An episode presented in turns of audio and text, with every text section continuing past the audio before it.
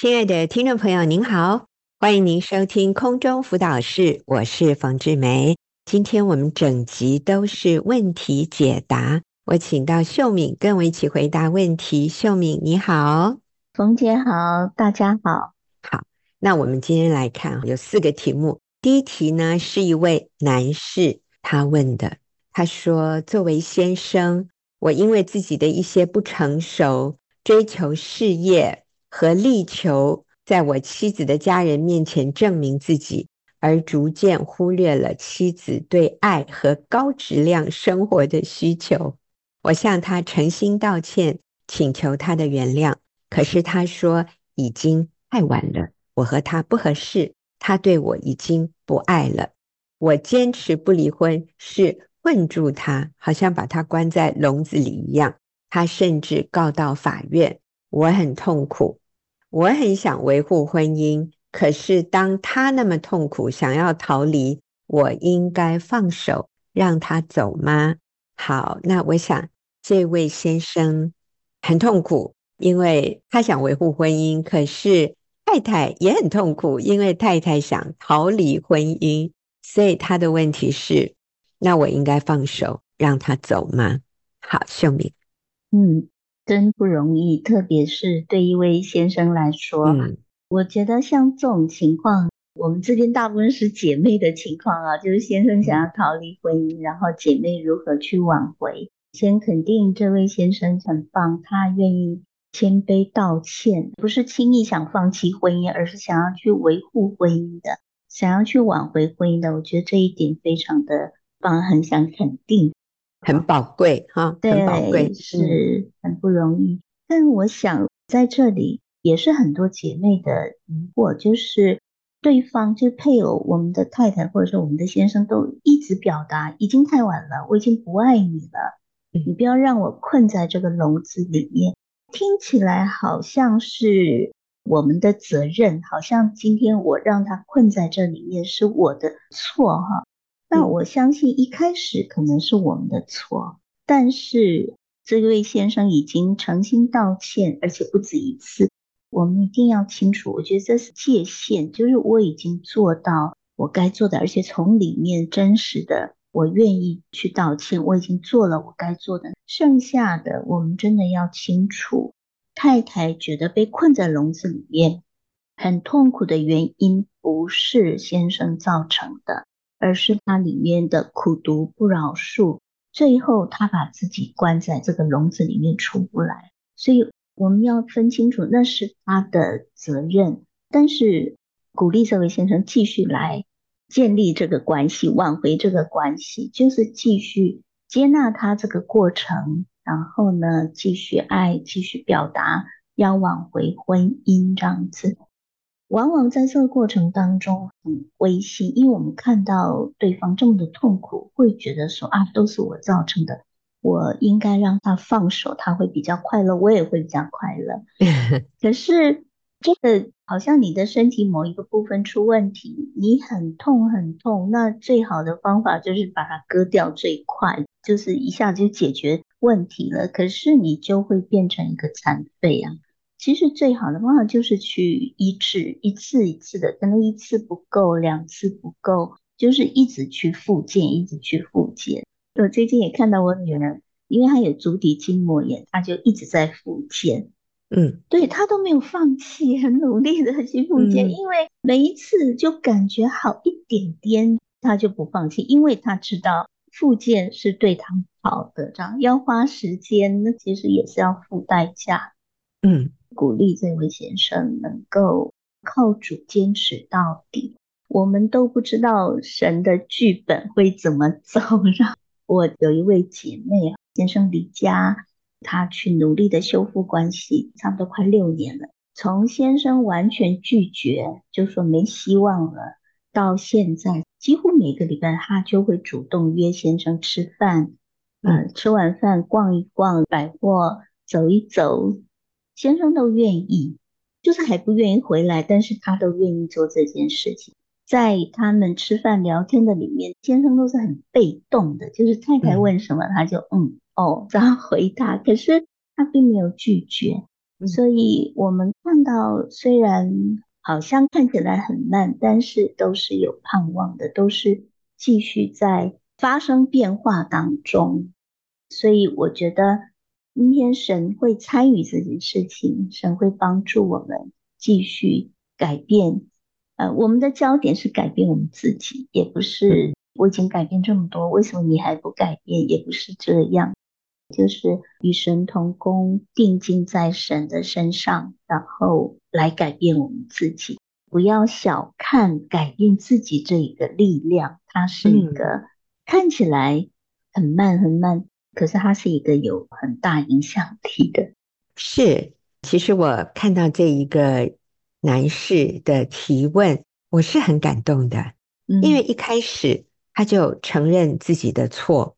承认自己过去不成熟，他说：“我因为自己的不成熟，追求事业，还有力求在我妻子家人面前证明自己。” 我在想，很多男人都是这样子，就是想要有最好的表现，让别人看得起，尤其是让老婆和老婆的家人能看得起。所以呢，这个男人应该就是非常。拼事业，一头栽进工作事业里。他说：“然后呢，因为这样子，我就逐渐忽略了妻子的需求。”他说：“妻子一个是对爱的需求，还有对高质量生活的需求。”他这里高质量生活啊，这位先生有稍微要在他的问题里面做了一点点的描述，就是好像对美的事物啊。就是要去品尝生活中很美的事物。说真的啊，这位弟兄，我要跟你说，你不是只有你啦，大部分的男人啊，对于这个部分也没有女人这么的敏锐，或者这么懂得去品尝生活里面的一些所谓高质量的兴趣，或者是美的东西。嗯。但是妻子有这样的需要，所以当一个男人愿意改变自己。体恤太太对爱的感受，还有对生活的品尝，同理太太的需要的时候，哎呀，我觉得真的是非常宝贵的。只是当你想要这样做的时候，你太太说太晚了，我们两个人不合适哈、嗯。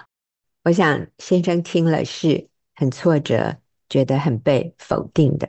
我在想，相对的也是。有的时候，一个男人求去，他也会说：“你是很好啦，可是你的好都不是我要的。我要的不是这样的一种婚姻关系，我要的不是这样的一种家庭氛围。你不是我当初结婚的那一个女人。我觉得你改变了，你的脾气没有以前好，你对我一点都不够温柔。我要的不是你这种型的女人。我觉得。”当一个太太被先生这样的嫌弃的时候，也是非常非常痛苦的，嗯啊，所以我们真的是可以同理这位先生、这位弟兄。当你愿意改变自己，你甚至有尝试一些努力，但是你的妻子不但不接受、不感激，他还提告要离婚。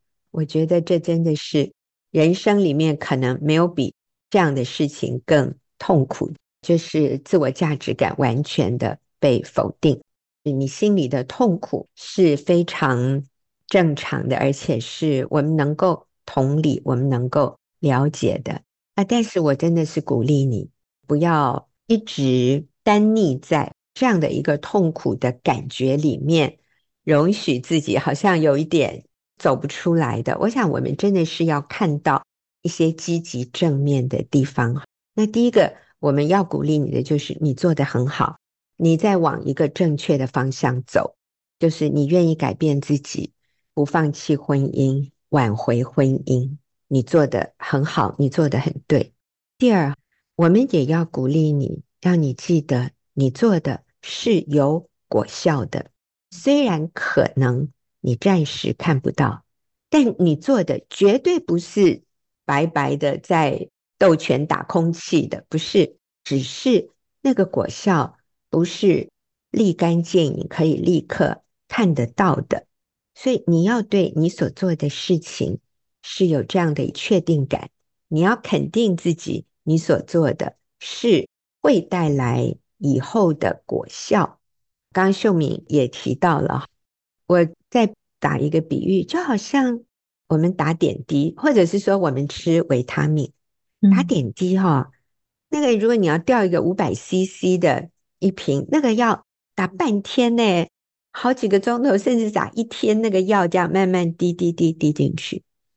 吃维他命是每天吃，但是我们没有任何人能够看得到我每天吃维他命 C，或者我每天吃鱼肝油、鱼油要让血管畅通，或者我每天吃钙钙片就能够让我的骨头。骨质疏松的部分，第二天就看得出结果，或者一个礼拜，甚至我要说一个月就能看出结果吗？当然不行。这些都是慢慢调理生活的。刚刚秀敏说，我们就开刀把它开掉，看起来好像是最快的，但不一定是最好的方法。离婚就像开刀把它弄掉，但是我们都要说，嗯、如果可以慢慢。调整身体，让身体原来的抵抗力恢复，或者我们原来有肌肉流失、骨质疏松，我们慢慢慢慢的补充一些养分，它会有果效的。我跟我先生，我们长期吃维他命 C，甚至医生建议我们可以吃多一点，不用怕哈，可以吃高剂量的维他命 C。那我们看到的一个结果，就是长期这样下来，真的。好像感冒比较少，那个是没有办法去用数字测量出来说，哦，我们的抵抗力现在是几分？慢慢好像感冒的次数减少，或者有的时候有一点喉咙痛，嗯，可是一下就可以过去，代表身体自己有抵抗力。可这个是长期的哦，所以这位先生，你愿意改变自己，我相信你太太绝对感受得到，只要我们。往正确的方向，在做对的事。圣经说，爱是恒久忍耐，又有恩慈。所以在这个时候，我们如果能够对我们的妻子表现出爱的这一个特质，恒久忍耐，道歉都要恒久忍耐，给他恩慈，意思就是没有关系。我依靠神，我不挫折，我不灰心。你最后。说我应该放手让他走吗？那我们真的鼓励你不要，因为你放手让他走，他也不会更快乐。他如果真的所谓快乐，我们说那是短暂的快乐。最好我们能够还是努力的做一点，做一点。你不需要放手。那还有刚秀敏讲的真好，你太太的痛苦。也是他的一个决定，他的决定我们不去评论，但是你可以做正确的决定。你继续爱他，他每讲一次，你就在道歉一次，愿意改变，上帝会帮助你。这位弟兄，你好棒！好，那我们就休息一会儿，等一下再来看下一个问题。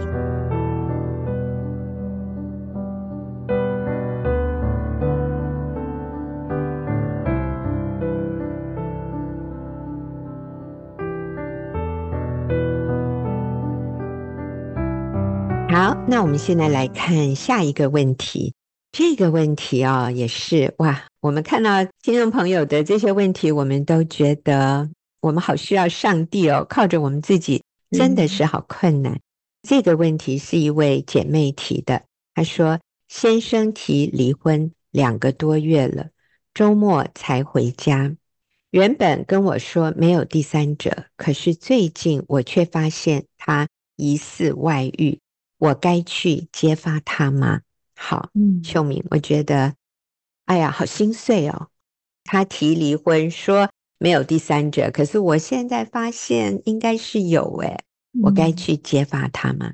不过我觉得这个情况有一个还不错的，就是先生周末会回家。哦，是，对，我们每次读这些题目都好心疼姐妹，也很心疼。可能是先生就很心疼这些在困难当中的人。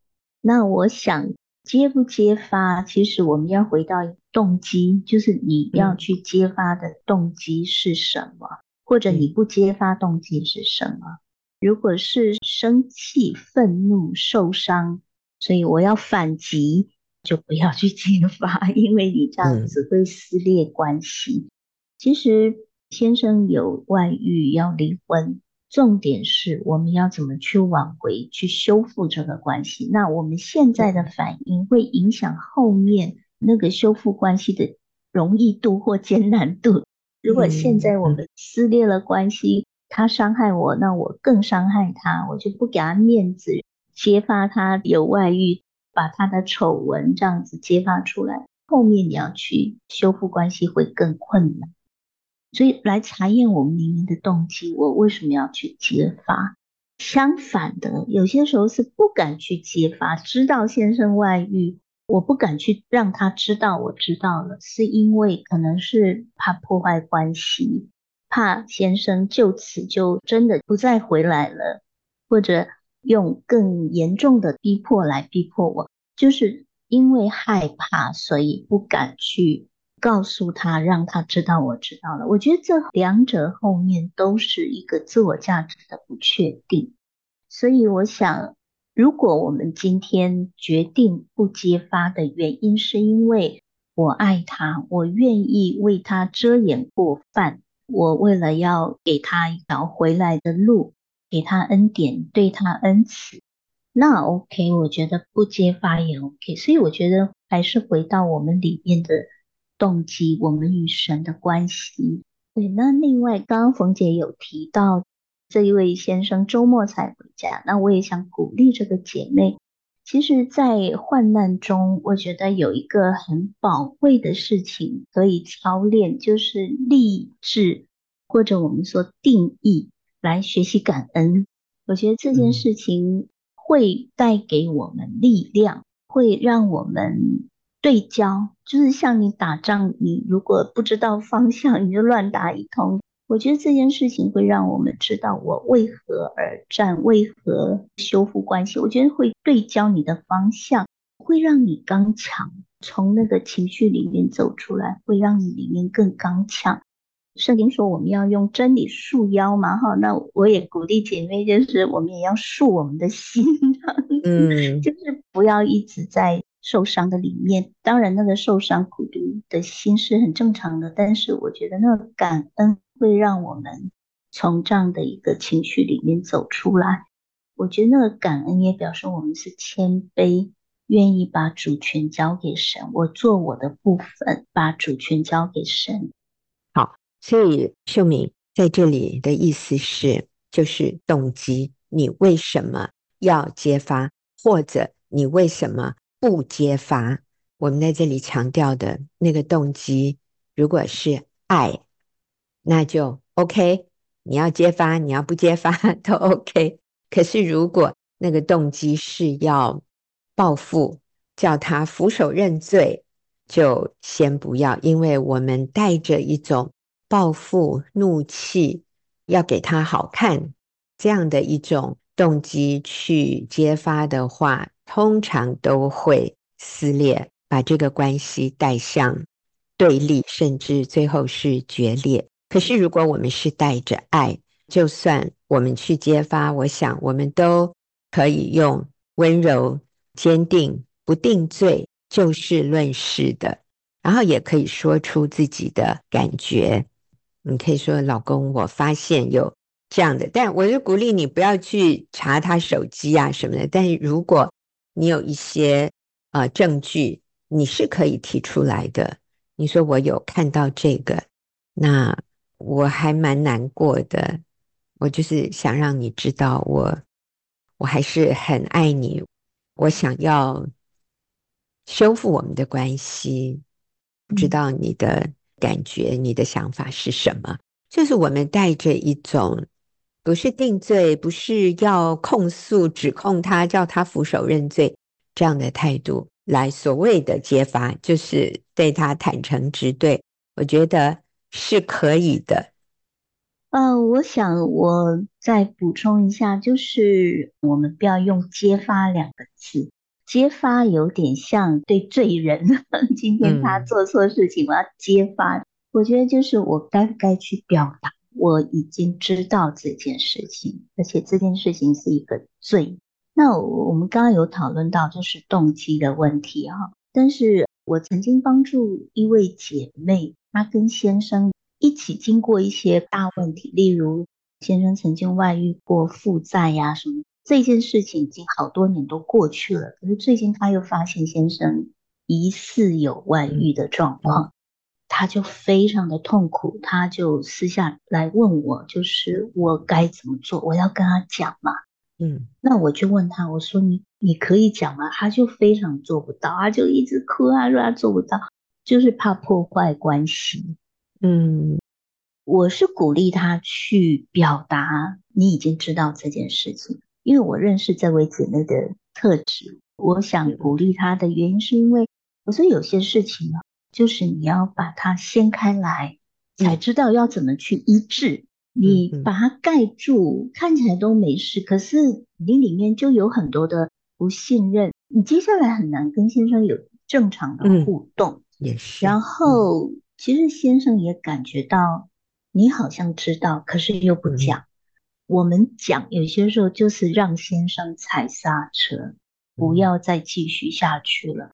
可是你不讲，他会不知道无边无际哎，就是在我们的关系里面，我不知道我可以做到哪里，或者。我可以继续犯罪吗？反正你也不管我，就里面有很多未知的东西，我觉得就是暧昧不明的东西。那我鼓励这位姐妹去表达的原因是，让先生知道这是一个罪，你需要回头。我在意这个婚姻，嗯，我希望我们重新来建立关系。我说这个东西要被掀开来，冯姐说见光死，让罪见光死。我觉得才知道怎么去互动，让这个先生也学习怎么样去认错，怎么样去重新来经营，或者可能先生决定要继续犯罪也不一定。嗯，但这个姐妹已经把这个东西掀开来，知道怎么去经营这一个关系，而不是把它盖住，好像假装都没事。其实两个人都有事，我觉得那个里面的信任跟真实的连接比较缺乏，夫妻之间透明的连接比较缺乏，所以讲或不讲，要不要去表达，是看彼此之间的关系、婚姻的状态而定。嗯，是，所以我想一个最简单的原则，第一个，你该去揭发他吗？那我们要说可以。但是你的动机必须是带着爱，甚至我们鼓励，如果你们平常都不讲、不谈这些事情的，其实这也是一个机会，让夫妻可以坦诚直对的沟通，然后想一想我们可以怎么样改善这个关系。什么样的情况就先不要去揭发，就是你里面带着很高亢的情绪。很多的愤怒，然后很想报复。如果你里面现在情绪是很高亢的，我们鼓励你就先把自己的情绪稳定下来。我们带着温柔，带着爱，可以这样子去表达的时候，我们再去告诉他，我们知道这件事，所以是可以的。但是我们做这件事情的语气态度很重要。真的好不容易哦。好，我们休息一会儿啊，等下再来看下面一个问题。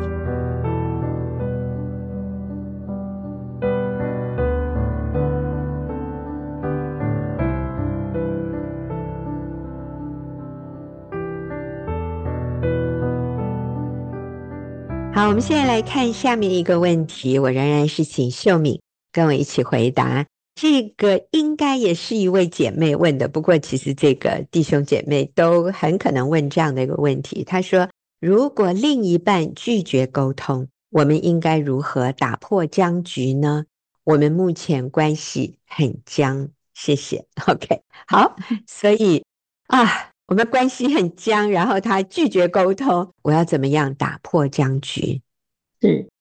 能够想象那个夫妻关系的那个空气是凝结的。嗯、那我想在这样的一个僵局里面，双方都在等待对方能够先行动。让 其实，对、哎，我觉得要打一个预防针，就是让他们知道，我们都以为他一定不想跟我沟通。其实我在想，他在等待你先来给我一个台阶。嗯、其实他是渴望沟通的，我双方都在等待对方能够先行动。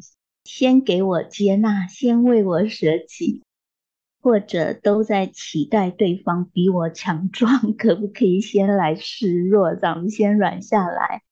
那我真的觉得我们要扭转一个观念，认为先示弱的就输了。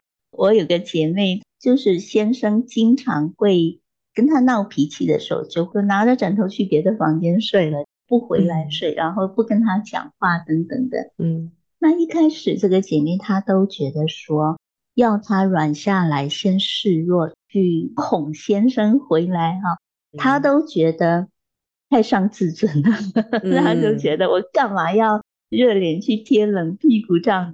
但是我觉得真的，我们要回到真理里面，一次一次的真理扭转我们里面的价值观想法哈。有一个人他说：“人要够自信，才能够真正的谦卑；人要够坚强，才能够真正的柔软。所以，那个我觉得先谦卑、先柔软的人是有自信、是坚强的，甚至于我会跟前面说是富有的。贫穷的才给不出来，那个富有的是给得出来的。其实。”只要我们愿意先伸出手，都是有盼望的。我想起我的组员曾经也是跟先生为了先生为他的家人付出比较多的金钱，他跟先生有一些不愉快啊。基本上他们关系是还好，但是这件事情就会卡在他们的当中。他说会变成他的心头之痛，横在他们两个之间的心结，但一直照过。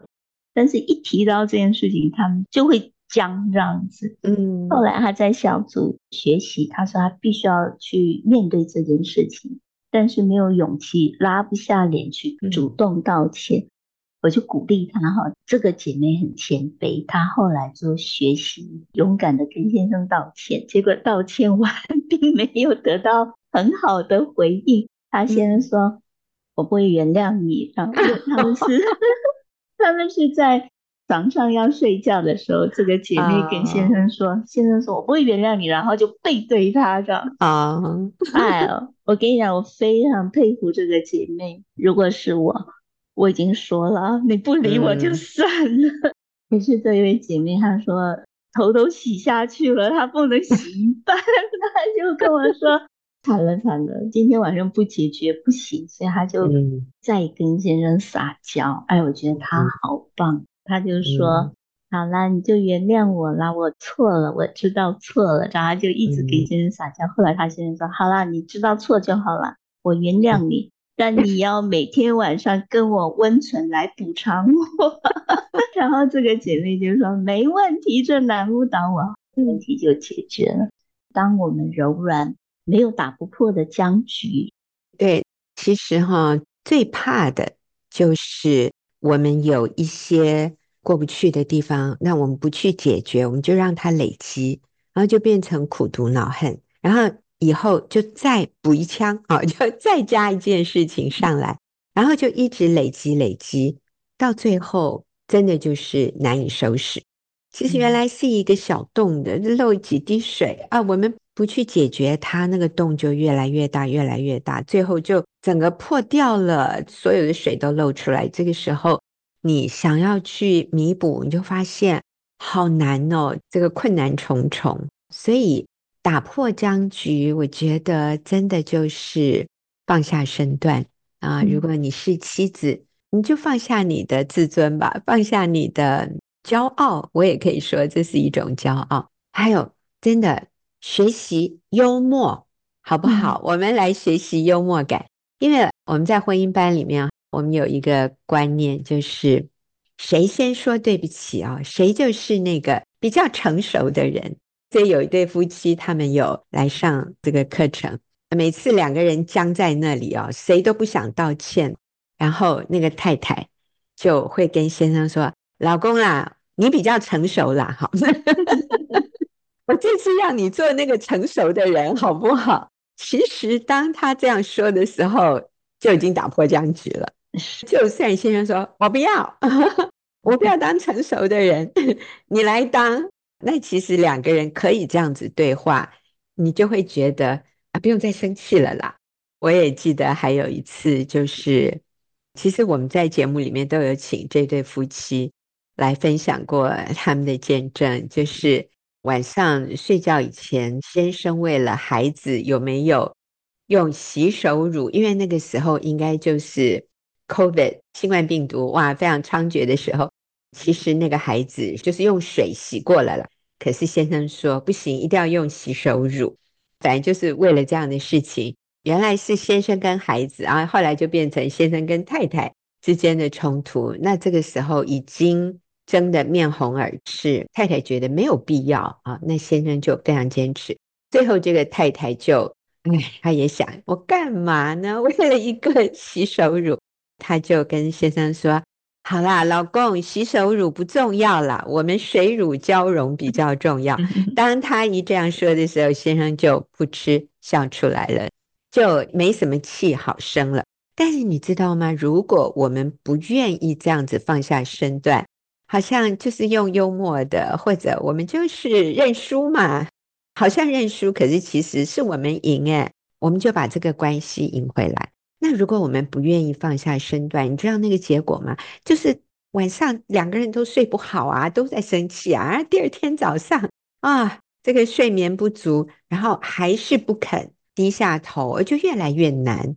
所以我们要不要都做那个比较成熟的人，或者我们来做那个改变关系的主导者？你说哈，我们关系很僵，你就放下身段。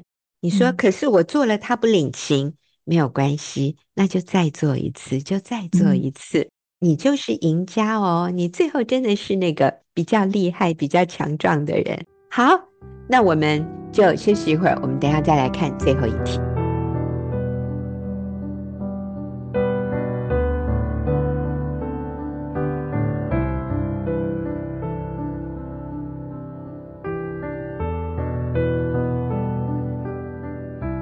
我们现在要进入今天最后一题的提问。不过呢，秀敏刚才说：“哎，冯姐，我昨天有一个例子啊，所以我们就请秀敏先讲，是针对上面那一题，就是夫妻关系很僵，怎么打破僵局的。”来，秀敏，我觉得这个我们做节目都是聊天，然后突然有想到一个，感谢主，我讲到有一次我先生他得罪我，然后我们两个就僵在那里。他很可爱，他也学习谦卑。他以前是比较少主动道歉的，因为、嗯、他那一次他就发了一个，就是很短的一个影片，就是那个公狮子慢慢的去靠近那个母狮子，然后要靠在那个母狮子旁边，结果那个母狮子就转头就离开，然后那个公狮子就倒了。就那个影片可以重复点，只有几秒钟这样重复点啊。我说，你的意思是你是那个公狮子吗？他就说对，他要道歉啊。我就说没关系，我不会离开，我不会像那个母狮子一样离开。我说你可以倒在我身边。这几天他有情绪，然后就我们那个关系就很僵。可是昨天，因为我先生有些工作他是做导游，昨天他就接到预约的餐厅，反正就打电话给他，就叫他。某某岛，就他们就叫什么某岛，姓李的话就是李岛这样。我就听到那个人就叫他某岛，讲完之后，我就跟我先生说：“那你要不要倒在我身边呢、啊？你要不要再来倒在我怀里啊？”他眼睛就亮了这样子，他就很开心。我们就打破僵局这样子。然后今天早上他就答应我说。昨天倒在你怀里，我很开心。我就跟他说，可以继续倒，没问题。是我在想，就是需要有一个人愿意先放下身段，不再坚持我要继续生气下去，这是好重要的。各位，这个也是考验我们是不是一个成熟的人。这个绝对不代表我很没有尊严，不是诶，其实我们愿意先谦卑自己，那是最成熟的人，也是最强壮的人。圣经说，我们强壮的人要去担当那个软弱的人的软弱。所以，当你愿意主动的去与对方和好，其实你就是那个强壮的。很多姐妹说，为什么都要我们女人先去道歉？为什么？每次都是我，我说那就是因为你很厉害呀，因为你很强啊。有的姐妹就说不要，我要做那个软弱的人。我说好啊，你若要继续软弱，那这个问题就永远无解。其实那个解药是在你的手里。好，我们来看最后一题，这里说冯老师讲一千元的例子，我感到很好，每人的价值都是平等的。可是圣经中有五千、两千、一千的例子，这是人的不同价值吗？我要先说，我在广播里也有讲过那个一千元的例子，就是其实我们每个人就像一个一千元的钞票，有的看起来新一点，有的看起来旧一点，有的好像被揉过了，被用的都旧了，甚至都脏了，甚至有一点，你知道，钞票用久了，有时候也会有一种不好的味道。但有些人看起来呢，就是崭新的啊、哦，发亮的。但是如果我把这两张钞票放在一起，你告诉我谁比较贵重，哪一个价值比较高？其实很好笑啊，都一样啊，都是一千元，所以他们的价值都是一千。那我是用这样的一个千元钞票来比喻说，我们所有的人在上帝的创造里面，我们的价值是平等的。可是这位提问的朋友，他说：“可是圣经里面又有讲到五千、两千和一千的例子，这不是好像价值不同吗？”所以我们说啊，那这个一定要澄清。这是马太福音二十五章十四节开始，耶稣说：“天国又好比一个人要往外国去，就叫了仆人来，把他的家业交给他们，按着个人的才干给他们银子，一个给了五千，一个给了两千，一个给了一千。”这个主人呢，就往外国去了。那领五千的随即拿去做买卖，另外赚了五千。那领了二千的也照样另赚了二千。但那领一千的去掘开地，把主人的银子埋藏了。过了许久，那些仆人的主人来了，和他们算账。那领五千银子的又带着那另外的五千来说：“主啊，你交给我五千银子，请看，我又赚了五千。”主人说：“好。”你这又良善又忠心的仆人，你在不多的事上有忠心，我要把许多事派你管理，可以进来享受你主人的快乐。那领二千的也来说：“主啊，你交给我二千银子，请看，我又赚了二千。”主人说：“好，你这又良善又忠心的仆人，你在不多的事上有忠心，我要把许多事派你管理，可以进来享受你主人的快乐。”那领一千的也来说：“主啊，我知道你是忍心的人，没有种的地方要收割，没有散的地方要聚敛，我就害怕去把你的一千银子埋藏在地里。请看，你的原银子在这里。”主人回答说：“你这又饿又懒的仆人，你既知道我没有种的地方要收割，没有散的地方要聚敛，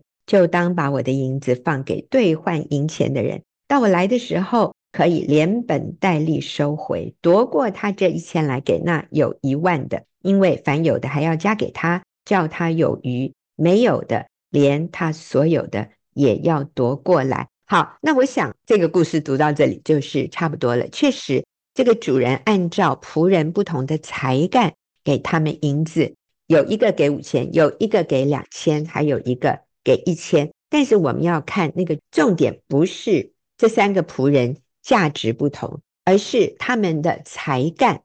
主人按着他们的才干，那那个给五千的，他又去赚了五千。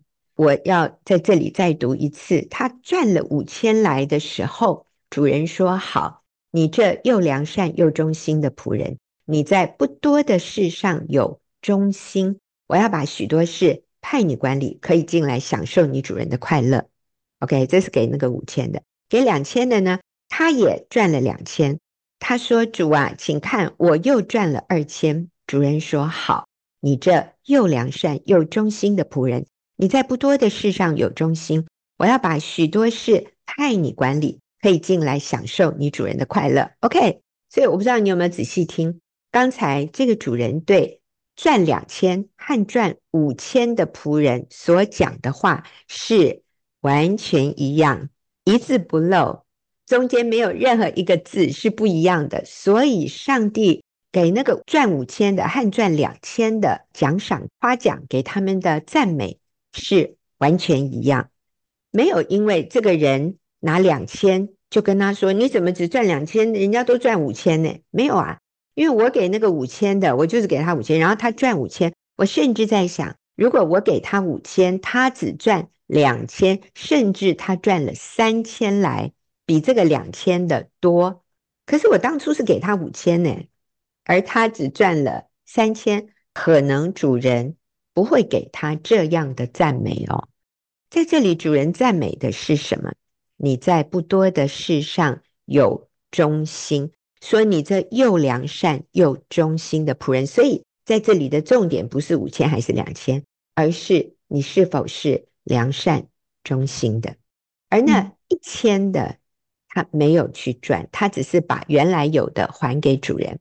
反而主人对他是生气的，主人对他是非常不高兴的。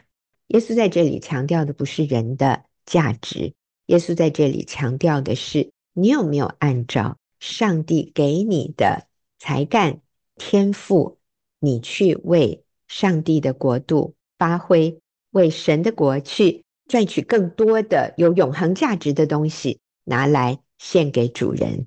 好，那我们请秀敏也补充一下。是，的确，这里讲的不是价值，一个人的价值有什么不同的哈，而是不同的才干。我觉得也要提醒，就是我们的恩赐才干也不等于我们的价值。嗯，可能你的才干是像这一节经文讲的是五千两的，有些是两千两的，有些是一千两的，但也不代表你的价值。这个才干不能影响你的价值，不能等于你的价值。好像我今天恩赐比较多，我就比较有价值；嗯、我的恩赐比较小，可能我只会做幕后的一些事情，或者只会在教会里拍拍椅子。有些人说洗马桶，可是那个都不影响我们的价值。还有这里，我觉得就是如何回应神所赐给我们的恩赐。对于神所赐给我们的恩赐，我们怎么去回应？我觉得还是我们认不认识我们的主。其实那个一千两，他并不认识主。他这里他说那个主人是严厉的，是可怕的。他说：“我知道你是忍心的人呐、啊，嗯，忍心就是很残忍的人，没有种的地方要收割，没有散的地方要聚敛，我就害怕。”对，把你的一千银子埋藏在地里面，是，因为他认识的神不是真实的，他认为神是一个残忍，是一个严厉严苛的，其实不是，所以我觉得也是他不认识神。总而言之，就是当我们不清楚神的时候，可能我们也不清楚我们的自我价值。这里提到的不是价值的不同，而是恩赐的不同。嗯，那还有耶稣在这里强调的是我们的心，我们的态度，嗯、我们是不是忠心？我们是不是良善？愿意为主而活？愿意把我们的生命投资在有永恒价值的事情上？什么叫有永恒价值的事情上？就是我们愿意顺服真理，我们愿意用我们的生命去爱我们身边的人，嗯、我们愿意持守。在婚姻里面的忠诚，我们愿意负起我们这个角色里面当负的责任。如果你是丈夫，你是妻子，你是父母，那我是不是愿意去负起上帝给我这个角色我当负的责任？我在工作上，我是不是愿意活出一个基督徒的生命的见证？那我对我的家人是不是以恩慈相待？我跟我的邻居。相处有没有让人从我身上看到基督的生命？那我想这就是忠心良善的意思。嗯，好，今天谢谢秀敏，也谢谢听众朋友的收听，我们下个礼拜再会。